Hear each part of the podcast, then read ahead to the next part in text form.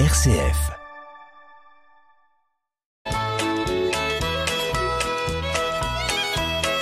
Bonjour à tous, bienvenue dans notre émission Le patrimoine en question. Bonjour Marie-Laure. Bonjour Hubert. Eh bien, chers auditeurs, aujourd'hui une question euh, d'un auditeur qui nous a été posée sur l'adresse mail que je me permets de vous rappeler. Cette adresse mail, c'est la suivante. Le patrimoine en question tout attaché, sans espace entre les mots, le patrimoine en question, un S à question, point, chalon, rcf.fr. Merci de nous envoyer vos questions.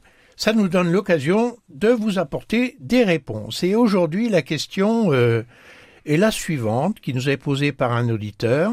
On vient tout juste de terminer la succession de mon père décédé en 2022.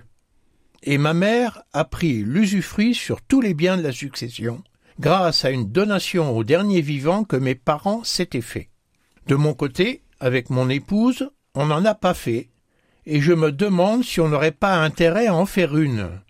Est-ce que vous pouvez me dire les avantages et les inconvénients, donc, d'une donation au dernier vivant? Marie-Laure, Hmm? quels sont les avantages et les inconvénients d'une donation au dernier vivant?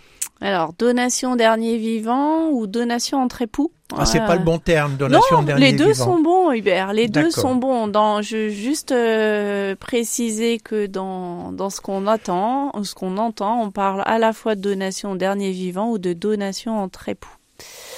Euh, c'est une sorte de testament en fait, une donation entre époux ou une donation au dernier vivant.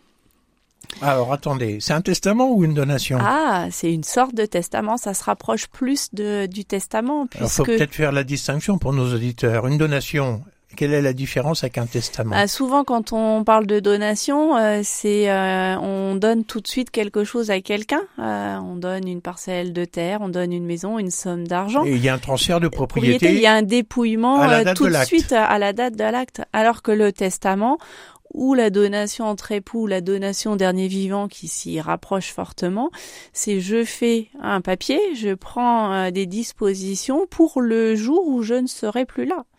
Euh, Alors ce qui fait que le papier, il n'a pas d'effet immédiat. Non, tout à fait. Et ce qui fait qu'on peut changer d'avis. Exactement, à tout moment. euh, Comme un testament. comme un testament. Là, le papa de notre auditeur qui avait fait a priori une donation au dernier vivant, eh bien, peut-être qu'il l'avait fait il y a 15, 20 ans, ou même plus, et peut-être qu'il en a fait plusieurs. Ça marche comme un testament. D'accord. D'accord? Bon, donc euh, vous voyez, euh, euh, des fois le droit est un peu piégeux. Ouais, tout à fait. C'est un peu piégeux parce qu'en fait c'est un testament au dernier vivant. Exactement, un testament spécifique puisqu'il s'appliquera et il a, il a vocation à dire dans ce papier-là qu'est-ce qu'on va euh, transmettre à son conjoint survivant. Puis pendant qu'on est sur du vocabulaire, euh, donation entre époux, donation au dernier vivant, ça ne s'adresse qu'à des gens qui sont mariés. Hein, euh, D'accord. sinon, euh, ce sera un Donc testament. même si on a euh, beaucoup rapproché les règles du Pax du mariage, ça marche pas avec le Pax. ça marche pas avec le Pax, la donation entre époux, la donation au dernier Mais dans le. Pax, ça n'empêche pas de faire un testament en faveur de son euh, conjoint. Exactement. Simplement, en général, quand nos époux vont chez le notaire pour faire une donation au dernier vivant, eh bien, euh, monsieur fait sa donation à madame et madame fait celle à monsieur. Ça se fait le même jour sur deux papiers distincts. Il y a une certaine réciprocité. Mais si le lendemain d'aller chez le notaire, monsieur veut la révoquer et repasse chez le notaire en disant déchirer euh, la donation que je viens de faire, il peut le faire. C'est pas très sympa, mais Non. madame peut le faire aussi. Exactement. Ils sont pas obligés de se le dire et le notaire n'est pas obligé de leur dire à, Bon, à là ses ça clients. commence à être un peu du cirque. Exactement. bon, Donc, alors au cas particulier, donc nos auditeurs nous dit euh, la maman, hein, la conjointe survivant, elle a pris tout l'usufruit sur la succession grâce à la donation au dernier vivant. alors je sais pas si c'est vraiment grâce à cette donation au dernier vivant. Euh, pourquoi? Parce que depuis une loi du 3 juillet 2001 euh, en France, quand on a des personnes qui sont mariées et qui laissent des enfants communs et que des enfants communs, le conjoint euh, survivant, il va hériter au moment du décès du premier des époux, soit de l'usufruit à 100% du patrimoine, soit d'un quart en pleine propriété. Euh, et euh, donc il n'y a plus besoin euh, dans ces situations-là où le conjoint survivant est le parent de tous les enfants d'une donation au dernier vivant pour que le conjoint hérite de tout l'usufruit. Avant 2001, quand il n'y avait pas cette fameuse donation dernier vivant, cette donation entre époux ou un testament, euh, le conjoint survivant n'avait que l'usufruit sur le quart du patrimoine, ce qui n'était pas du tout la même chose. Ce que vous nous dites, Marie-Laure, et qu'on peut répondre à notre auditeur, c'est qu'en fait, dans ce cas particulier, la donation au dernier vivant qui était faite par les parents, dès lors que euh, la maman a choisi l'usufruit, en fait, la donation n'a servi à rien. Ouais, a priori, alors sauf s'il y avait des enfants de lits différents et qui nous l'a pas écrit.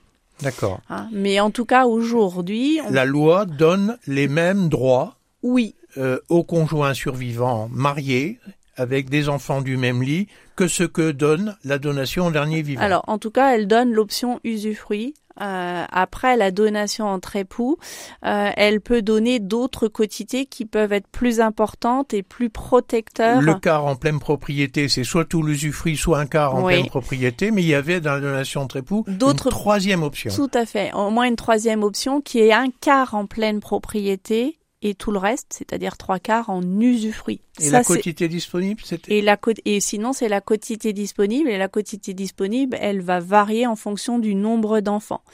Donc le quart, c'est quand on a trois enfants et plus. Mais si jamais euh, le monsieur là qui est décédé avait laissé que deux enfants, on aurait pu laisser un tiers du patrimoine au conjoint survivant. En pleine propriété. En pleine propriété. Et le reste en usufruit par exemple Alors non, euh, c'est que la quotité. Euh, que la quotité disponible. Voilà.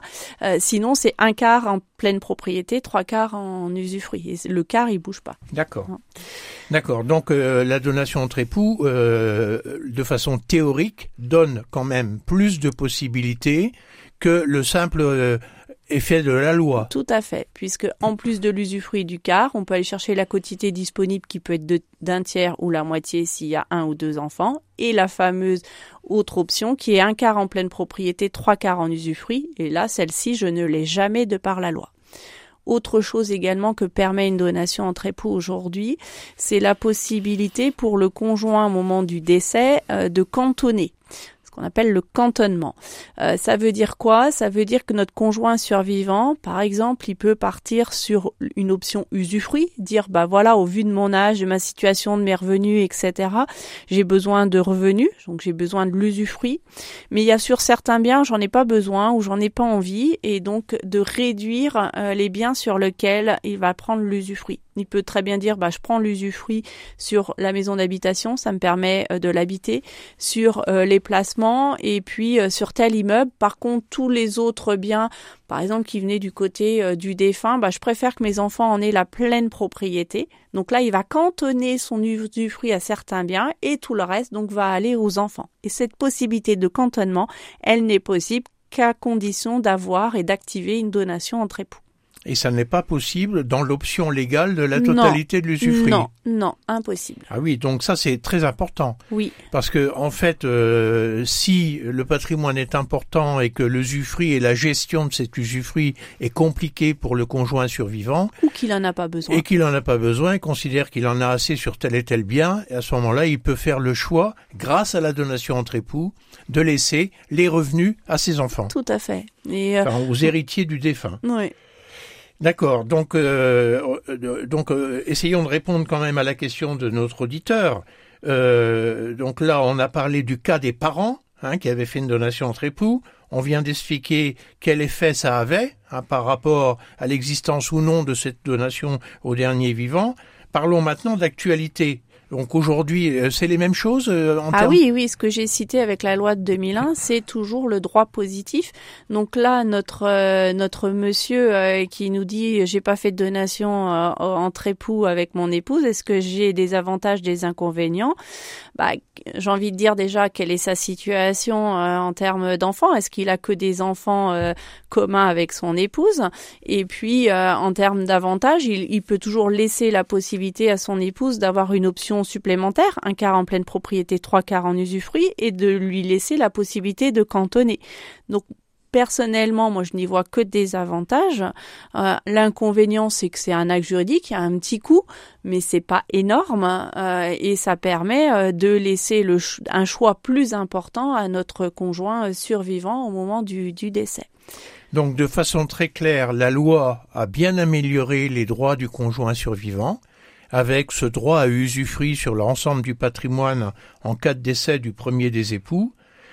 On pourrait se dire, en fait, ça suffit par rapport euh, aux droits de ce conjoint survivant, mais on s'aperçoit qu'il n'y a pas euh, de liberté réelle de faire des options pour le conjoint survivant au moment du décès, et que grâce à la donation entre époux, donation au dernier vivant ou testament au dernier vivant, comme vous voudrez, en allant chez le notaire, on va faire un acte par monsieur, un acte par madame, ça va coûter 300-400 euros, hein, c'est de cet ordre-là, eh bien, on donnera beaucoup plus de possibilités au décès. Tout à fait. Et puis si notre auditeur n'est pas dans une situation classique avec euh, des enfants communs, eh bien la donation entre époux a encore plus d'importance. Imaginez, il laisse son épouse qui n'est pas la maman de tous les enfants. Là, pour éviter des frictions euh, enfants-beaux-parents, euh, eh bien la donation entre époux, le testament dans lequel on réfléchit à ce qu'on va laisser à son conjoint et ce qu'on va laisser à ses enfants est encore plus important. Et aujourd'hui, c'est vrai que c'est un sujet euh, assez fréquent, quoi, avec les familles recomposées. Tout à fait. Euh, ça peut être euh, très compliqué au moment du décès de, de l'un des parents. Eh bien, je pense qu'on a répondu tout à fait clairement à la question.